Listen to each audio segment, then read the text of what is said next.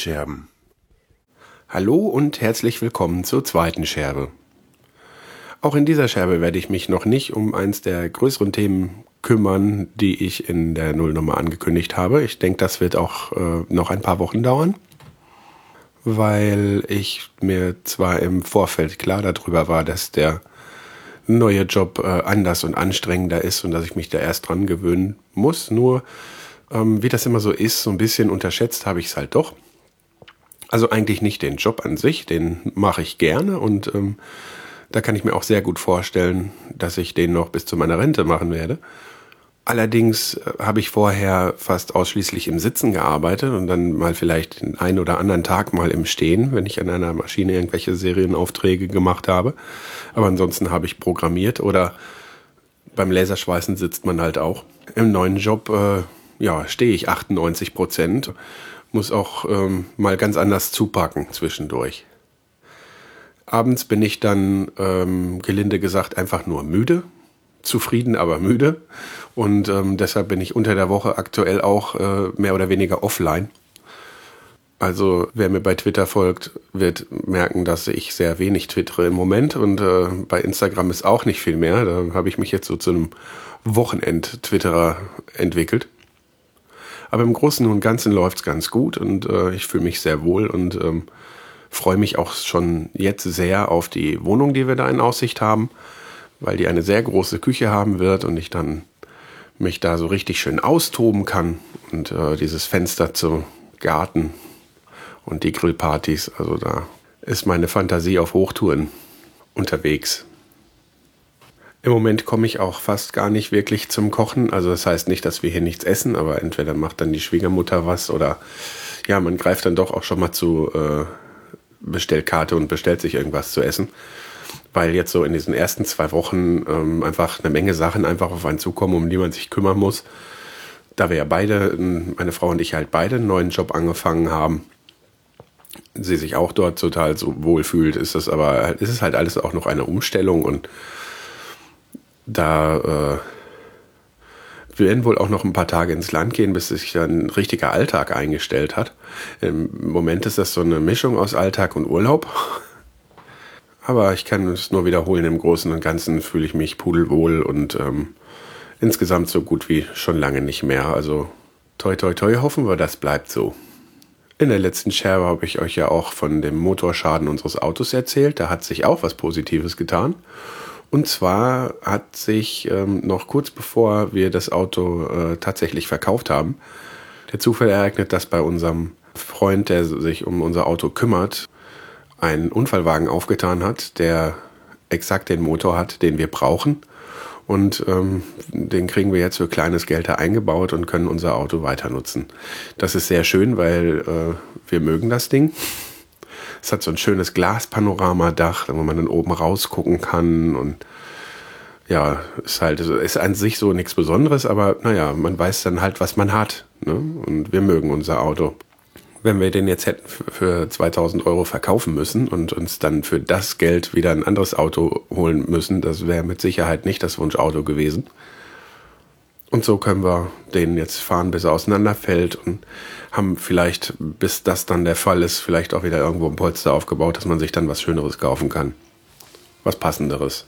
Ein Nachteil einer Situation im Moment auch mit der Müdigkeit und so weiter, wie das ist, ist auch ähm, beim neuen Job erstmal kann ich nicht so viele Podcasts hören wie beim alten.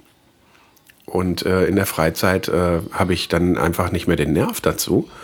Und äh, so habe ich jetzt, leide ich jetzt echt gerade schon am Podcastmangel. Also es ist echt so, dass ich äh, quasi von 100 auf 0 gebremst wurde. Und äh, die letzten zwei Wochen habe ich äh, einen halben Podcast gehört. Vom Wochenende mal abgesehen, da habe ich ein bisschen was gehört aber äh, jetzt nicht allzu viel. Ähm, was mir zugute kam, war, dass einige von den äh, Podcasts, die ich gerne höre, in der Zeit auch nicht viel geliefert haben. Aber andere dafür umso mehr. Und naja, jetzt habe ich dann natürlich einen Rückstand, von dem ich noch nicht weiß, ob ich den überhaupt dann mal aufhole. Weil es soll ja auch nicht in Stress ausarten. Ich habe beim äh, vom äh, Sven vom Kulinarikast gehört, also in einer Küchenfunkfolge, die ich gehört habe, zur Hälfte, wie gesagt, ähm, dass er jetzt äh, weniger twittern will und dass es ihm deshalb auch besser geht, seitdem er das macht. Das kann ich gut nachvollziehen. Mir ging es zwar durch Twitter nicht schlecht, aber ähm, diese, dieses, ähm, ja, viele Follower und äh, immer irgendwie was äh, Witziges schreiben müssen oder ne, das kann einen schon stressen. Es kommt darauf an, wie man damit umgeht. Ob das nur Instagram ist, Facebook, irgendwie ähm, kann das einen schon dazu treiben, immer antworten zu wollen. Da ist so eine gesunde Distanz durchaus sinnvoll. Was hier auch anders ist als in meiner Heimatstadt ist, ähm, hier ist äh, sozusagen Flachland. Was bedeutet, dass äh, im Alltag normalerweise viele Wege mit dem Fahrrad erledigt werden. Jetzt bin ich seit meiner Kindheit kein Fahrrad mehr gefahren und stehe jetzt natürlich vor der Aufgabe, mir ein brauchbares Fahrrad zuzulegen. Für den Übergang haben wir da auch nochmal richtig Glück gehabt und haben über Facebook ein schönes Schnäppchen gemacht. Wir haben für 200 Euro je äh, ein Fahrrad bekommen, wobei meins das war, was äh, 50 Euro gekostet hat. Aber ich dachte, damit ich überhaupt erstmal wieder mich dran gewöhne, mich gerade auf einem Fahrrad zu halten, ist das erstmal egal, was das für ein Rad ist.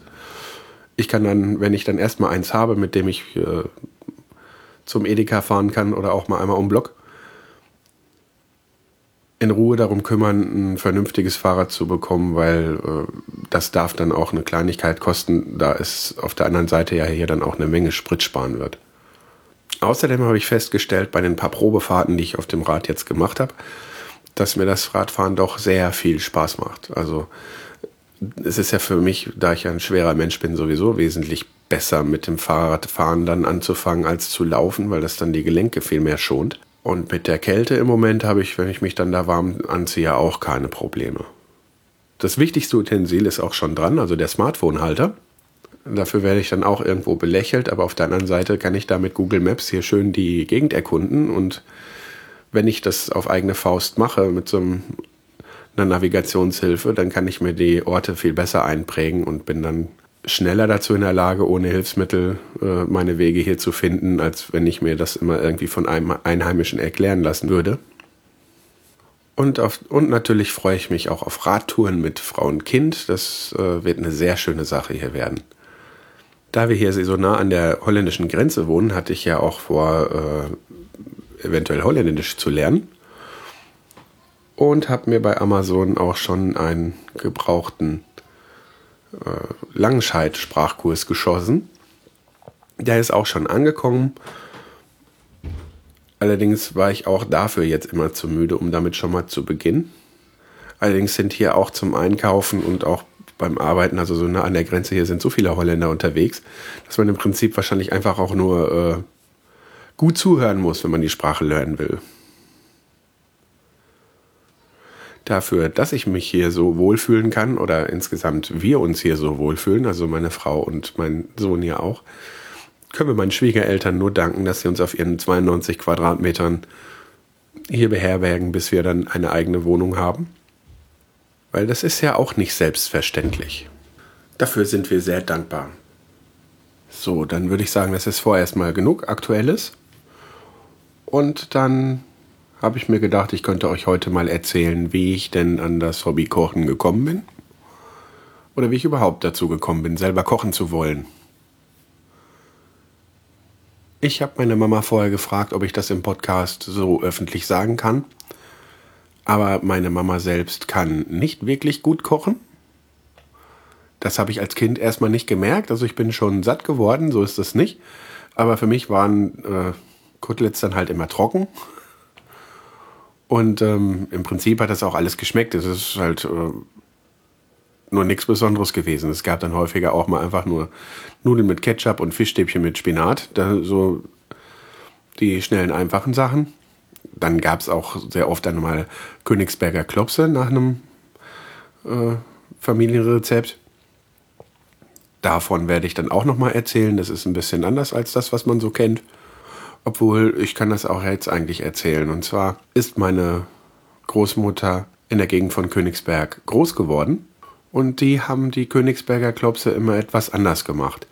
Und zwar äh, einmal gab es da keine Kapern, die konnten die sich nämlich gar nicht leisten, die kannten die gar nicht.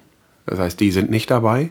Und ähm, dann sind, ist das Ganze auch eher suppig. Also es ist nicht einfach äh, äh, eine, eine, helle Soße auf Fleischbällchen, sondern ähm, ich erkläre am besten einfach mal das Rezept, wie die gemacht werden. Und zwar wird dann eine Fleischbrühe gemacht, was meine Oma dann, sag ich mal, in der modernen Zeit dann auch tatsächlich mit äh, äh gekörnter Brühe oder Brühpulver gemacht hat. Also meine Oma hat mit sowas gekocht und zwar wie die meisten aus der Nachkriegsgeneration sehr gerne.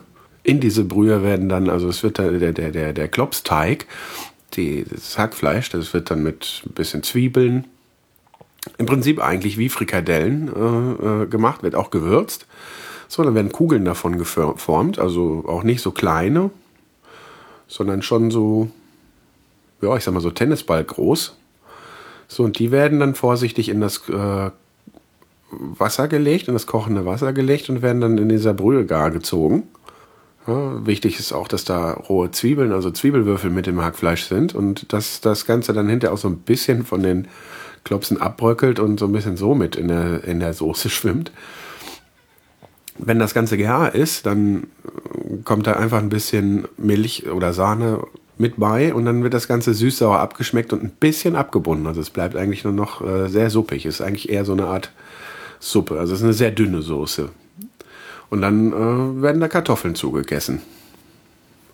Und äh, diese, äh, diese spezielle Klopsoße, die hat mir immer so gut geschmeckt, dass ich sie bis auf den letzten Tropfen ausgetrunken habe. Und wenn dann äh, einfach durch die Zubereitung der Klopse selber ist halt immer sehr viel von dieser Soße übrig. Und dann war das gar nicht schlimm, wenn die Klopse alle waren. Dann hat man die Soße einfach noch mit den restlichen Kartoffeln gegessen.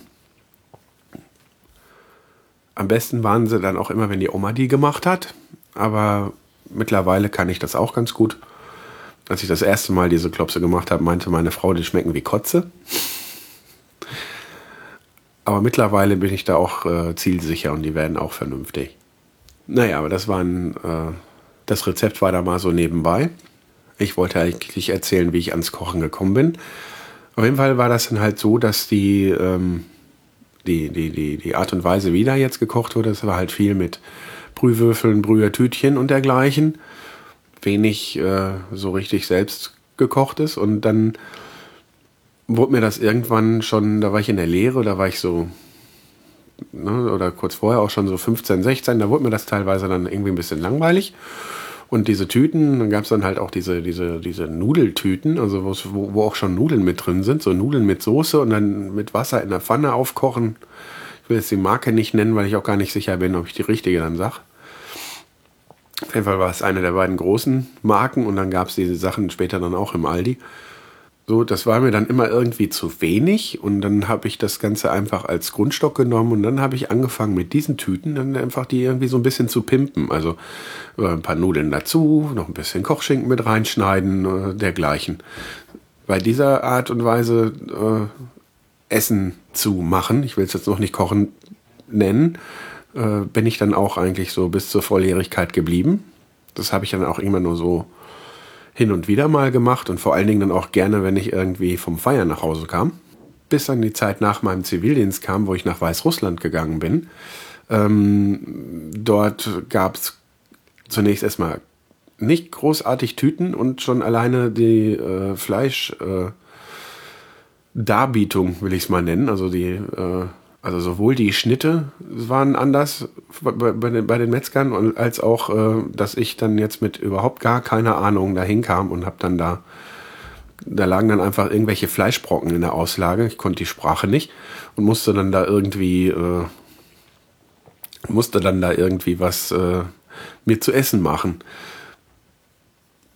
Das hat dann erstmal dazu geführt, dass ich lange Zeit überhaupt gar kein Fleisch zu mir genommen habe, weil ich nicht wusste, wie ich das Richtige einkaufe und ähm, außer Hackfleisch äh, oder irgendwie fettige, fettig zugeschnittene Koteletts oder so kannte ich das nicht. Und da waren das halt immer irgendwelche Klumpen, wo man sich hätte die Koteletts selber rausschneiden müssen. Und äh, äh, das konnte ich halt nicht. Deshalb waren in, war das Fleisch in den gekauften Pelmeni drin oder halt in Form von Wurst, also in irgendwelchen Gerichten.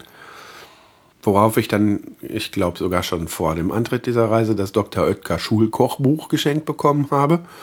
Und über kurz oder lang, als dann auch meine Sprachkenntnisse da besser wurden, ähm, angefangen habe, ähm, da sowas zu machen. Und damit ich überhaupt mal irgendwas mit Fleisch wieder essen kann, wollte ich dann äh, da Königsberger Klopse machen und habe mir dann einfach irgendwie so ein Klumpen Fleisch gekauft und äh, in der Wohnung, in der ich da gewohnt habe, gab es dann äh, so einen so so ein Alu-Fleischwolf, so einen manuellen, den man sich so an die Arbeitsplatte schraubt und dann das Fleisch da durchkurbeln kann. Und da habe ich mir beim ersten Mal so richtig einen abgebrochen. Ich habe gekurbelt und gekurbelt, mit dem Messer darin rumgestochert und naja, irgendwann kamen dann hinter irgendwelche essbaren Klopse dabei raus, aber ich habe Stunden damit zugebracht und dachte, ich mache das das letzte Mal bis ich dann das Ganze meiner Sprachlehrerin erzählt habe und die mir dann gesagt hat, äh, hat dann aus ihrem, ihren Fleischwolf auseinandergenommen, hat mich dann gefragt, hatte so ein kleines kreuzförmiges Teil hochgehalten, ähm, ob ich das damit eingebaut hätte. Ich sagte natürlich nö. Ähm, das war dann das Messer und äh, seitdem weiß ich dann auch, dass in so einem Fleischwolf ein Messer drin sein muss und ähm, das nächste Mal ging das mit den Klopsen schon wesentlich einfacher. Natürlich bin ich dann da auch ein bisschen in die Situation gekommen, dass ich dort bei anderen Leuten traditionelle russische Gerichte gegessen habe. Und als es dann so in Richtung Abreise ging, so tendenziell, hatte ich dann irgendwann auch das Bedürfnis, das mal selber zu kochen. Und da fing das eigentlich schon mal an, damit richtig mal auch was zu kochen. Und zwar habe ich da auch, die habe ich dann von zu Hause in Care-Paketen zugeschickt bekommen, immer mit äh, gekörnter Brühe noch gewürzt und dergleichen, aber ähm, das ging schon auf jeden Fall mehr in Richtung Kochen. Ich habe dann tatsächlich auch Suppenknochen ausgekocht und dergleichen, weil äh, ein weiteres äh, meiner Lieblingsgerichte habe ich von da mitgebracht. Das ist der russische Borsch. Das ist ein Kohleintopf mit roter Beete. Daher kommt der dann, also der klassisch, es gibt da verschiedene Kohlsuppen, die auch Borsch heißen. Das ist dann halt der Krasny Borsch, also der rote. Und das ist im Prinzip äh, eine Rindfleisch-Kohlsuppe mit roter Beete drin und ähm, wird am Ende mit einem Klecks saurer Sahne serviert. Und ähm, ich, ich finde das so lecker. Ich bin sowieso so ein Suppenkasper und könnte mich da quasi reinsetzen. Das Rezept äh, werde ich auf jeden Fall auch irgendwann mal in meinen Blog packen. Aber damit ich jetzt hier nicht äh, endlos abschweife und dann anfange jetzt hier äh, ein Kochrezept nach dem anderen rauszuhauen, ähm, erzähle ich mal weiter da, wo ich eigentlich hin wollte. Auch wenn Abschweifen ein bisschen hier zum Konzept gehören soll, wollen wir das auch nicht übertreiben. Vom Borsch abgesehen habe ich dann auch noch äh, die russischen Kartoffelpuffer und so zwei, drei andere Rezepte, auf die ich jetzt nicht näher eingehen will die ich bestimmt dann äh, im Rahmen dieses Podcasts irgendwann dann auch nochmal vorstellen werde. Äh, habe ich ein paar Rezepte mitgenommen und habe die dann später auch äh, das eine oder andere Mal nachgekocht, wobei der Borsch eigentlich dann eine immer wiederkehrende Sache war. Dann habe ich ja jahrelang, auch dann, als ich mit meiner Frau zusammen gewohnt habe, irgendwie, außer jetzt so, sage ich mal, Frikadellen, die konnte ich auch immer so, eigentlich fast alles immer mit irgendwelchen Tütchen gemacht zwar habe ich mich nie an die Tütchen dann irgendwann mehr gehalten. Wir haben dann immer irgendwie das Rezept noch irgendwo ein bisschen erweitert, oder in den meisten Fällen zumindest.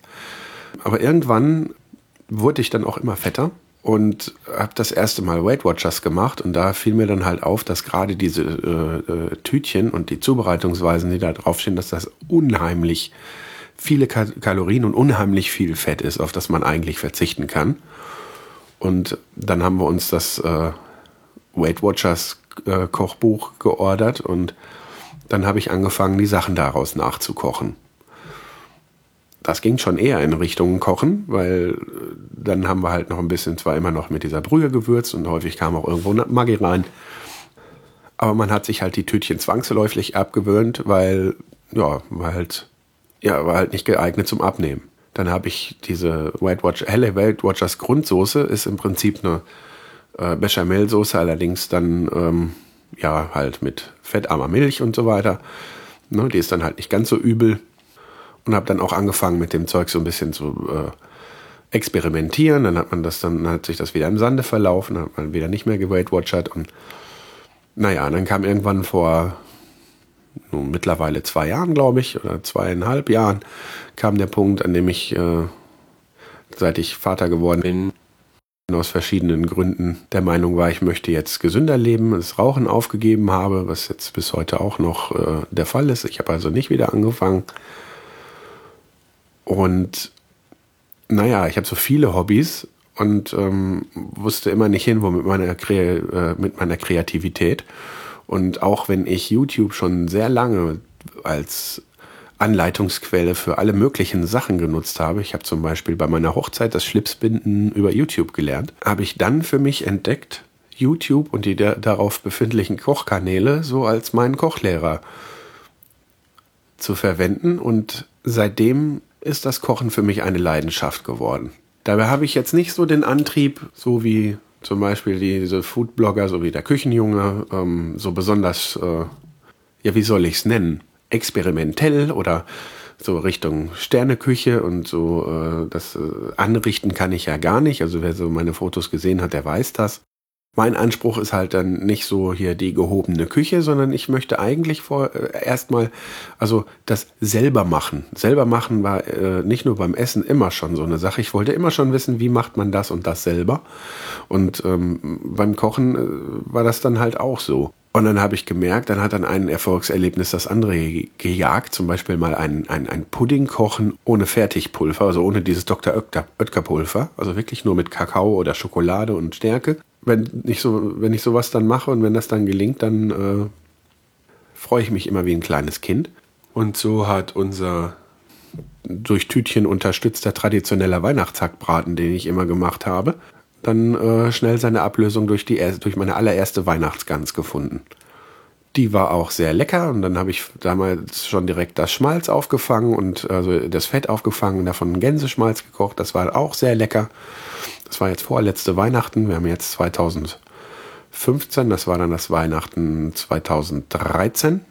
Und dann nicht ganz zwei Monate später habe ich ja den Kulinarikast entdeckt und ähm, das, also jedem, der sich dafür interessiert, kochen zu lernen, dem kann ich den nur empfehlen. Genauso wie auch den Hobbykoch-Podcast.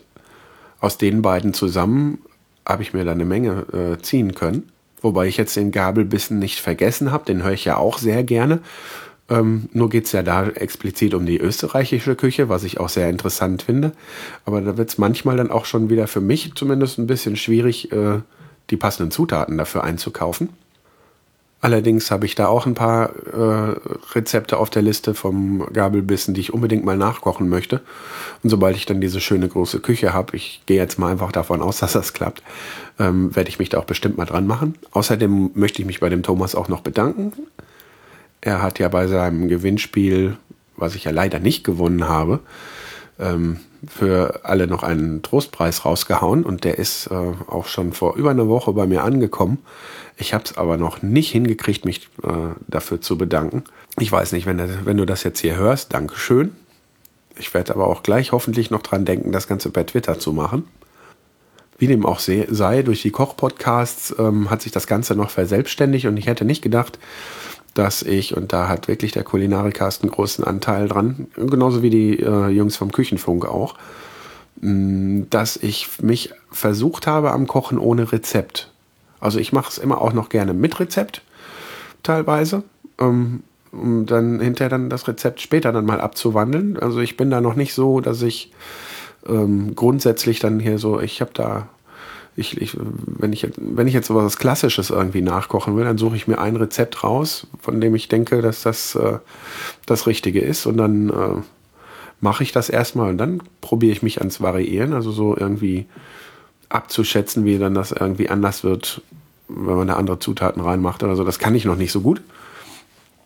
Allerdings einfach mal so eben aus den Resten irgendwie was machen, was gerade da ist. Äh, ähm, klappt auf jeden Fall jetzt auch schon wesentlich besser. Genauso äh, äh, äh, wie einfach darauf zu reagieren, wenn ich was Bestimmtes kochen will, aber irgendeine Zutat fehlt, die dann ersetzen. Das kriege ich mittlerweile auch schon deutlich besser hin. Und da äh, haben die Kochpodcasts einen sehr, sehr großen Anteil dran. Ich finde YouTube-Anleitungen immer noch nicht schlecht und greife da auch immer noch gerne mal drauf zurück, weil man da dann auch sehen kann, wie die Leute das machen. Aber ähm, im Großen und Ganzen weiß ich überhaupt nicht mehr, wo ich jetzt hin wollte. Eine Sache, wo ich jetzt von diesem ohne Rezept Kochen wieder weg will, ist äh, beim Einkochen, weil das möchte ich jetzt an dieser Stelle nur streifen, damit die Folge dann auch am Ende nicht zu lang wird, ähm, weil bis, ich ja, bis jetzt habe ich ja nur äh, Fonds und Brühe und dann fertige Soßen, also fertig gekochte Sachen eingekocht. Bei manchen Sachen, die verkocht man dann aber und da möchte ich dann ähm, doch genaue Rezepte entwickeln, weil wenn ich ähm, fertige Gerichte einkochen will, die ich mir dann irgendwann aufmache und dann sind die selbst gekocht und ich weiß genau, was drin ist, dann äh, muss ich doch versuchen, äh, über Me Gewürzmengen und dergleichen irgendwo dann ein wiederholbares Ergebnis zu erzielen, weil wenn das, äh, wenn die Zutaten dann im Glas erst fertig gekocht werden, das ist aber so mein Plan, ähm, dann ist ja nichts mehr mit späterem Abschmecken. Hm? Dann gibt es noch eine Variante, man hält alles halt äh, äh, eher ein bisschen geringer. Das werde ich dann wahrscheinlich auch tun, wenn ich versuche, Rezepte dafür zu entwickeln. Weil nachwürzen kann man dann hinterher immer noch. Das kostet ja dann auch nicht viel Zeit. Aber ansonsten ist dieses Kochen äh, ohne starre Rezepte, also für mich mittlerweile also auch ganz normal. Wenn ich auch noch einige Kochtechniken und auch manche klassischen Sachen halt bis jetzt noch nicht gemacht habe, ist für mich dabei aber auch nicht, äh, ich möchte mich da nicht mit anderen messen und irgendwie äh, besser oder schlechter sein als die äh, äh beim Kochen. Und äh, ich, mir macht das einfach nur Spaß. Ich, ich, ich mache halt gerne etwas und kann dann sagen, hinterher, das habe ich selbst gemacht. Und ähm, wenn meine Frau dann sagt, so, meine gebratenen Nudeln schmecken ihr besser als die von unserem Chinesen, ja, dann dann habe ich das, dann habe ich das Ziel erreicht. Ob das der Rest der Welt auch sagen würde, ist erstmal nicht ganz so wichtig. Die, das fertige Essen, die Resultate dann abzulichten und äh, bei Instagram zu posten, macht mir auch Spaß. Wobei ich dann versuche, über die Perspektive irgendwie, sag ich mal, ein nettes Bild hinzubekommen. Ähm, wie gesagt, anrichten, ja, das habe ich noch nicht so raus. Ne? Hat bei mir jetzt aber auch noch hat, hat bei mir jetzt aber auch nicht so die Priorität. Foodfotografie ist ein Thema, was mich auf jeden Fall sehr interessiert und da gehört das dann mit dem Anrichten dann irgendwann auch zu. Ich werde mich da also über kurz oder lang auf jeden Fall auch mit beschäftigen, aber im Moment ist das Geschmackliche und das Handwerkliche äh, für mich viel interessanter und äh, das Thema Einkochen, worauf ich dann in einer der nächsten Scherben mal eingehen werde, beschäftigt mich, da, beschäftigt mich da im Moment mehr und ich möchte da auch nicht zu viele Baustellen auf einmal aufmachen, damit ich mich nicht selbst zu sehr stresse.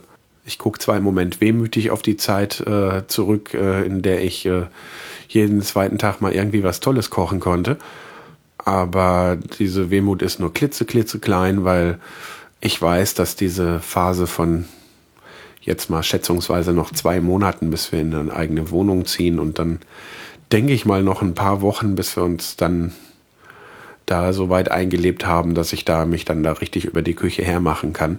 Ähm, das ist ja begrenzt. Ich weiß, wofür ich es mache. Ich freue mich da drauf. Ja, wenn ich dann jetzt hier nicht so äh, Kochexzesse starten kann oder Einkochexperimente, ja, dann ist das halt so. Das wird schon noch kommen.